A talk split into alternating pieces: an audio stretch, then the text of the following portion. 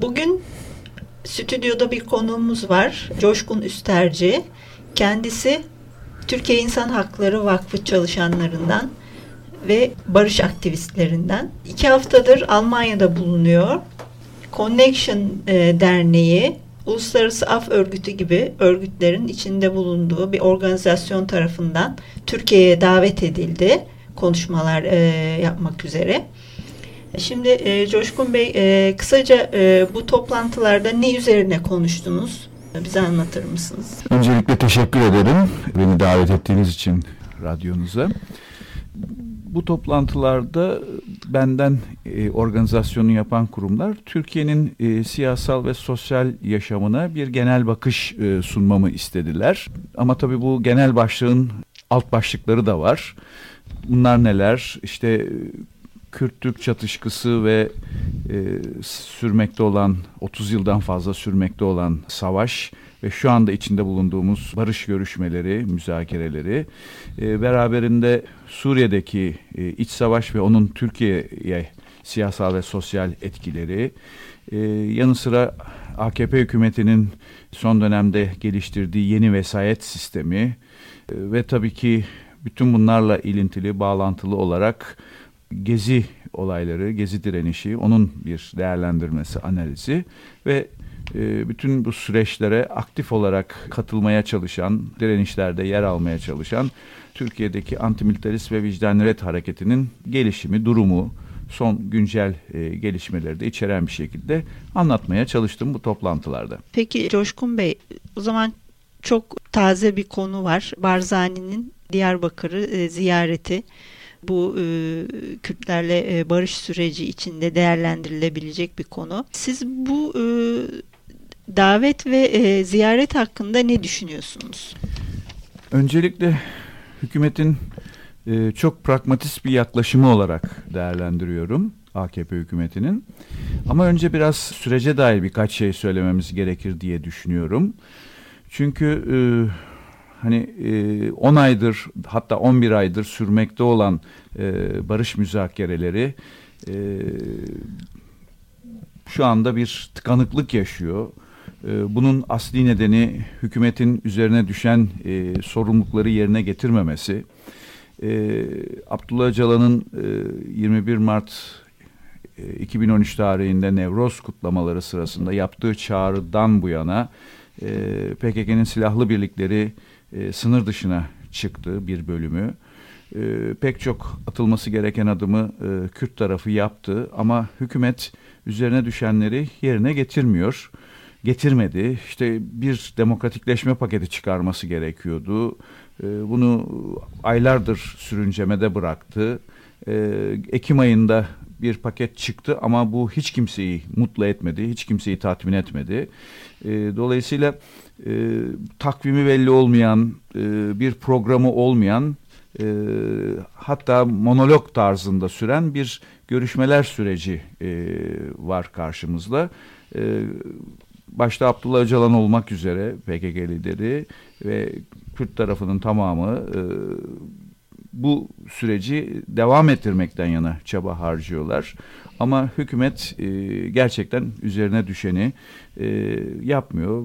Biraz seçimlere giderken e, oyalama, elini rahatlatma, çatışmanın şiddetin olmadığı koşullarda seçime gitme gibi e, amaçları var. E, dolayısıyla bu bağlamda e, Barzani'nin davet edilmesi, özellikle de Diyarbakır'a davet edilmesi e, süreci çok katkısı olacağını sanmıyorum. Ee, evet Barzani e, süreci destekliyor ama e, Türk hükümetinin isteği doğrultusunda böyle bir e, ziyareti kabul etmesi de bana çok anlamlı gelmedi. Dolayısıyla biraz pragmatik yaklaşım olarak değerlendiriyorum. İkinci sorum gezi e, direnişi üzerine. Biliyorsunuz gezi direnişi herkes için büyük bir sürpriz oldu. Çok heyecan yarattı. E, ileriye e, yönelik kırılmış umutlarımızı tekrar yeşertti. Çok önemli bir hareketti. Ve bu e, direniş esnasında o güne kadar çok insanlar tarafından fark edilmeyen gruplar öne çıktı. Örneğin eşcinsel haklarını savunan örgütler, transseksüeller, kadınlar ortaya çıktılar ve bir araya gelmesi pek düşünülemeyecek tipler bir araya geldiler. Siz Gezi hareketinin e, Türk e, demokrasi davasına, mücadelesine ne tür katkıları olduğunu düşünüyorsunuz bu bağlamda? Ve ileriye yönelik neler olabilir acaba? Evet, e, gezi direnişi ya da gezi olayları sizin de söylediğiniz gibi Türkiye'nin çok farklı toplumsal kesimlerini, siyasal, sosyal hayatta yer alan e, çok farklı kesimleri e, bir araya getirdi. Hatta bunu AKP hükümetinin aklı başında üyelerinden bir tanesi Milli Eğitim Bakanı dile getirmişti olaylar sırasında. Ya biz ne yaptık da bu kadar çok farklı kesim bir araya geldi ve karşımıza e, çıktı ve protesto ediyor hükümetimizi şeklinde sorular sormuştu. Bu gerçekliğin görülmesiydi. E, en azından akıllı bir hükümet üyesi tarafından ama başbakan buna çok kulak asmadı ve bildiğimiz gelişmeler yaşandı. E, Gezi her şeyden önce gerçekten Türkiye'de şimdiye kadar görülmemiş, Cumhuriyet tarihi boyunca görülmemiş bir e, demokrasi hareketiydi. Bir özgürleşme ve otoriteye karşı çıkma hareketiydi. Hem demokrasi talebiydi hem demokrasinin nasıl yaşanabileceğini gösteren bir eylemlilik haliydi. E, özellikle aşağıdan doğrudan demokrasinin, aşağıdan yukarıya doğru gelişen doğrudan demokrasinin bir örneğiydi. Hem eylemler sırasında bu çok farklı kesimler e, birbirlerine karşı e, hoşgörülü, birbirlerini anlayan ve birbirlerini destekleyen, birbirleriyle ilişki kurabilen e, tarzda e, çalıştılar, mücadele ettiler. Diğer yandan da e, özellikle eylemlikler bittikten sonra yaz aylarında e, günlerce her akşam başta üç büyük kent e, Ankara, İstanbul, İzmir olmak üzere Türkiye'nin hemen her yerinde insanlar parklarda, sokaklarda, meydanlarda toplandılar e, akşamları Kürt meselesinden ekonominin sorunlarına, işte Suriye konusuna, farklı dezavantajlı grupların kişisel sorunlarına, yerel sorunlara kadar her konuyu en ince ayrıntısıyla tartıştılar. Farklı fikirlere hoşgörü gösterdiler, anlayış gösterdiler ve çok özgün, umut verici bir doğrudan demokrasi deneyimi yaşadılar. E, bu Türkiye için büyük bir kazanç. E, en azından AKP'nin adım adım otoriterleşmesine karşı tepkinin alternatifini de aynı zamanda yani sadece bir tepki değil olmaması gereken şeylerin yerine neler koyulabileceğini de gösteren bir e, yaklaşım tarzıydı. Dolayısıyla bu umut verici. Pek çok e, siyasal hareket, sendika, inisiyatif, e, toplumsal mücadele içerisinde yer alan grup Gezi'nin bu özelliklerini ön plana çıkararak e, bu yönde e, yeni çalışmalar yapmaya çalış, çalışıyor. Bunun bir örneği e, aslında Gezi süreci öncesinde kuruluş çalışmaları başlayan ancak e, Ekim ayının sonunda e, genel kurulunu yapan Halkların Demokratik Partisi. E, içinde Kürtler var, Sosyalist Hareket'in değişik unsurları var, kadınlar var, Ermeniler, Rumlar, farklı etnik e, yapılar var e, LGBT bireyler var, e, savaş karşıtları var. E, kadınlar tabii ki e, özel olarak e, bu hareketin içinde. Dolayısıyla Gezi'de gelişen o demokrasi deneyimini ve özgürleşme ideallerini e, hayata geçirmeye çalışacak bu parti. Belki yeni partiler de kurulabilecek. Ama bunlar hepsi Türkiye'nin demokrasisi ve geleceği için umut verici şeyler. Evet. Peki siz bu partide e, yer almayı düşünüyor musunuz? E, ben bu partiye sempati duyuyorum. E, destek vermeyi de düşünüyorum. E, çünkü Halkların Demokratik Kongresi diye bir e, kongre tarzı örgütlenme vardı. Onun içinden e, çıktı, gelişti bu parti. Yerel seçimlere e, katılacak. E, Türkiye'nin Kürtlerin yoğun olduğu illerde ya da Kürt bölgesinde e, BDP e, yerel seçimlerde parti olarak yer alacak. E, Türkiye'nin batı bölgelerinde e, ise Halkların Demokratik e, Partisi yer alacak. E, genel seçimlerde de e, kendi örgütlenmesini bu seçim deneyimi içerisinde tamamlayacak olan bu parti e, bir sene sonra gerçekleşecek genel seçimlere de Türkiye çapında katılacak. Dolayısıyla e, olumlu bir gelişme, bir umut. E, ben de bu umudun bir parçası olmaya çalışıyorum.